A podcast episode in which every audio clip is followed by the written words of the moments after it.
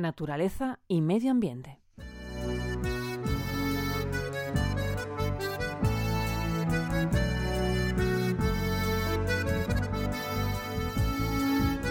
El pasado 11 de julio los gomeros vivieron un día muy importante en sus vidas al ver convertida su isla, La Gomera, en reserva de la biosfera, la sexta del archipiélago canario.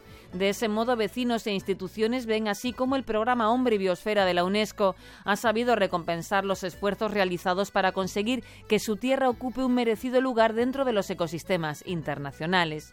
Las tareas que perseguían este objetivo comenzaron en febrero de 2010 y formaban parte de un plan estratégico que la Asociación Insular de Desarrollo Rural de La Gomera se encargó de ejecutar, en colaboración con el Cabildo Insular de la isla y la Fundación Biodiversidad. Los paisajes, biodiversidad, patrimonio cultural, así como sus características arqueológicas y etnográficas, hacían de ella una firme candidata para obtener esta denominación. Además, existía un compromiso de sus habitantes a favor del desarrollo sostenible y la conservación de la naturaleza, un factor al que la red de reservas de la biosfera presta un especial interés.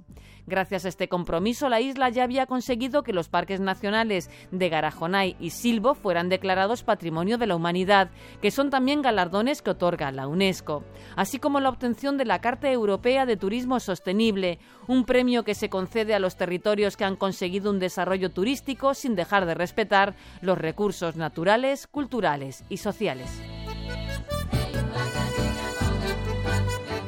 Sin embargo, la isla Canaria no ha sido la única en alcanzar el título de reserva de la biosfera en esta ocasión.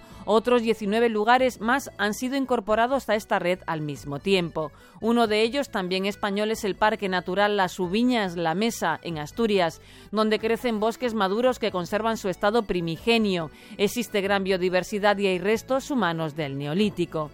También ha sido el momento de reconocer por primera vez como reserva de la biosfera a un espacio de Haití. Se llama La Selle, donde habita un 4% de la población del país y en él confluyen ecosistemas de montaña, llanura, costa y bosque secotropical, además de otras zonas protegidas de rica flora endémica.